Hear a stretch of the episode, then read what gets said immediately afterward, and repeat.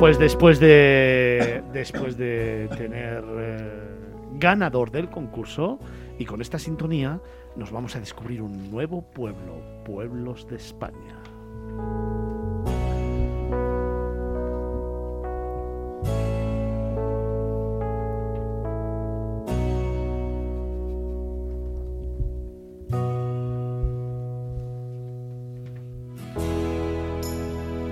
Nuestro pueblo de la semana se encuentra en la comarca zaragozana de las Cinco Villas. Se trata de una población de no más de 600 habitantes, cuyo nombre ya evoca lo que se va a encontrar el visitante cuando recorra sus calles.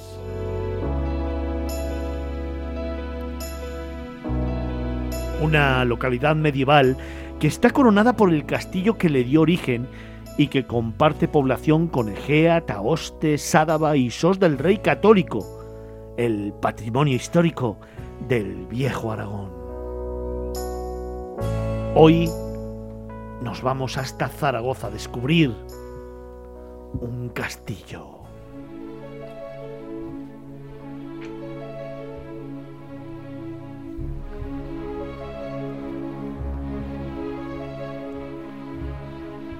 Felipe, en un promontorio vigilante, se encuentra el punto de nacimiento de esta primitiva aldea milenaria, su castillo. Sí, que es el que además es el que da denominación a, la localidad. Y lo curioso es que en este caso no hay que buscar eh, eh, irse para atrás, si es un nombre íbero, celta, romano, musulmán, sino que es un nombre que ya aparece, eh, una vez que significa castillo, ya aparece en el siglo X y que hablan de unicastri. Asentado sobre rocas, sobre la peña y león, ha visto cómo a lo largo de los siglos el caserío se ha ido apiñando a su alrededor, escalando a veces sus casas las laderas escarpadas defendidas por los fosos naturales de los cauces de los ríos Riguel y cadenas que lo circundan. Felipe, un castillo es uno de los conjuntos monumentales más importantes de Aragón, tanto por su propia característica de villa medieval como por el entorno que lo contempla. Sí, eh, hay, aunque hemos comentado antes que bueno que el nombre no viene de, la antigüedad más que cuando construyó el castillo, la realidad es que alrededor hay un montón de restos, sobre todo romanos. Hay una ciudad romana, hay una ciudad romana, hay, una, hay acueducto. Es decir, que un castillo es algo más que su entorno medieval. Es decir, puedes aprovechar eso que hemos comentado otras veces de hacer un senderismo, pero esta vez, en lugar de hacer un senderismo a través de un bosque, un río, se hace un senderismo visitando restos antiguos de la colonización romana de España.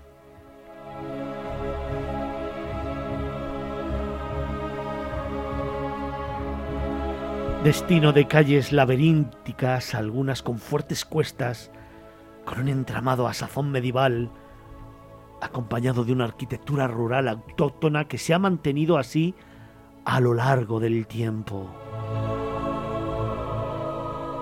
Con algunos lugares y residencias palaciegas como por ejemplo el Palacio de Martín, el Humano, la Casa Renacentista Consistorial o la lonja, Felipe. Sí, son lugares, eh, yo diría que enigmáticos también, porque son zonas blasonadas y tienen mucho que ver con la, eh, hay que, digamos, con el lugar no fronterizo, pero prácticamente fronterizo, eh, que tiene un castillo que ha estado siempre entre, en litigio durante muchos siglos entre lo que era Navarra y lo que era Aragón. Es un sitio que siempre ha estado eh, un sitio defensivo, precisamente eh, defensivo de Aragón sobre hacia Navarra, ¿no? Hay que tener en cuenta que, que Navarra fue durante mucho tiempo un reino independiente hasta que eh, Fernando el Católico lo consiguió conquistar y, digamos que unirlo a Aragón, ¿no? Entonces son es lo que lo que siempre hemos comentado en, este programa, ¿no?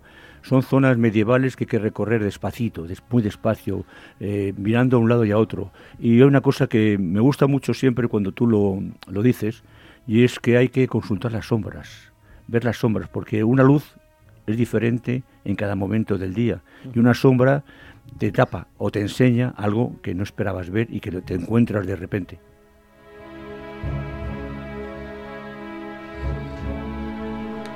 Oye, algo realmente importante que nos regala un castillo son sus iglesias románicas. Sí, sí. Eh, hay seis y es un patrimonio inigualable. Está, está considerado como prácticamente el entorno eh, románico más importante, yo creo que ya no solo de Aragón, sino prácticamente de España, quizá, quizá en, en clara competencia con el patrimonio que tiene Palencia, que también tiene un gran patrimonio románico, pero un castillo tiene ahí, eh, yo creo que el patrimonio en, románico en Palencia está muy distribuido en diferentes localidades, con lo cual no está tan concentrado como aquí. Aquí son seis, justo en un sitio donde la verdad es que una población de 600 habitantes pues eh, llama mucho la atención.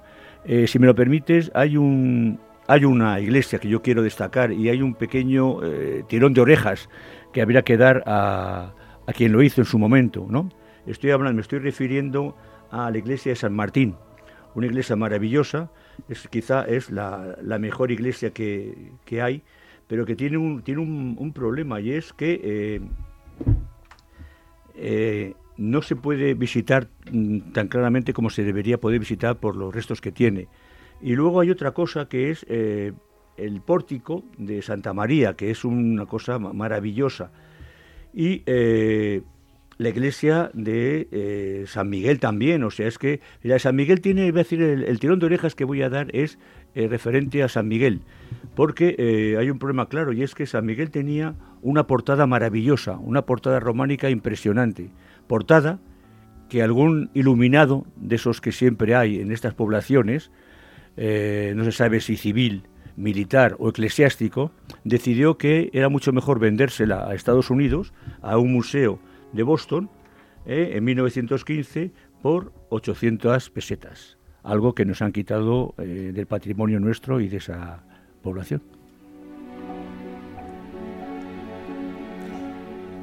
Y en el entorno del castillo medieval se encuentra una de las joyas de un castillo, su judería, que se conserva a día de hoy intacta. Ahí, en esas calles, quién sabe qué cantidad de historias hayan tenido lugar, cuántas venturas y desventuras medievales, renacentistas. Felipe con su sinagoga reabierta al público en el año 2011. Sí, hasta el 2011 no, no, no se habría vuelto a abrir y al hacer unas obras pues se aprovechó para, abrir que, se pueda visitar. ¿no?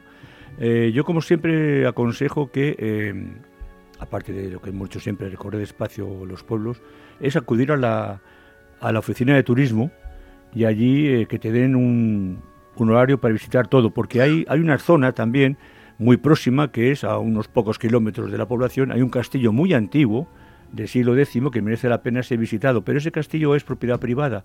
Pero, sin embargo, en la oficina de turismo te dicen cuándo puedes visitarlo y, cómo y qué es lo que tienes que hacer.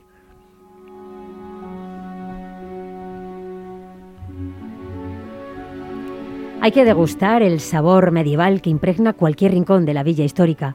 Y como en tantas otras ocasiones, ante una visita de esta magnitud, hay que dejarse llevar por la imaginación.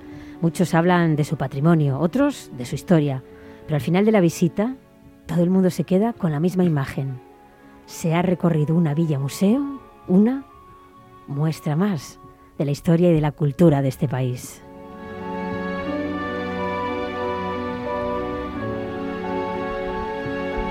Felipe, también hay vestigios romanos, ¿no? que están muy presentes. Lo comentábamos antes, está la zona de la, ciudad de, los Bañales, que donde se puede visitar eh, acueductos y antiguas construcciones. Es un lugar ideal. Eh, yo mm, aconsejaría un castillo para hacer una visita en familia, visita con niños. Y hay una cosa que, bueno, yo ya sé que soy muy repetitivo, eh, quizás sea porque, bueno, pues lo que me gusta del medioevo, lo que me gusta recorrer eh, estas poblaciones tan maravillosas que tenemos en España, y es eh, cuando digo que las piedras hablan. Pues aquí en este caso, ir con niños permite recorrer las, bueno, las ruinas romanas y explicarles quiénes eran los romanos y qué fue lo que hicieron en Hispania. Y luego, al recorrer un castillo, sus calles y ver sus casas blasonadas, enseñarles en las piedras la marca de los canteros, y contarles eh, qué eran los canteros y por qué marcaban de esa forma las piedras en las construcciones que hacían.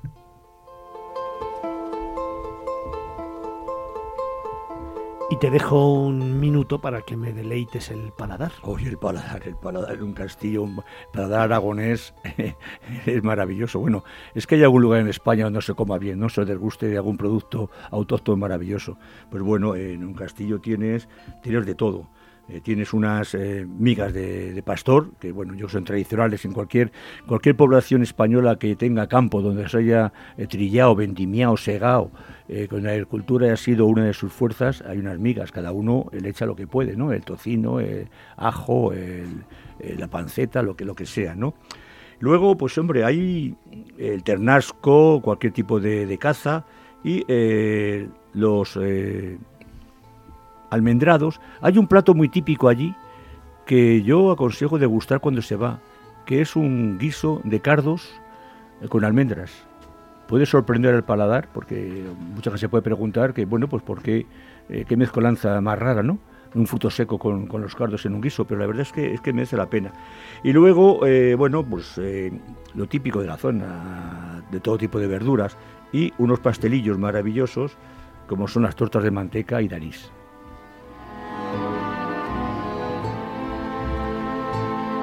Pues con este regustillo gastronómico llegamos a las 12 del mediodía de la mejor manera posible, descubriendo un nuevo pueblo, pueblos de España con Felipe Alonso, el profe. Hoy un castillo, respirar el medievo en una villa museo. Enhorabuena Felipe, buen trabajo.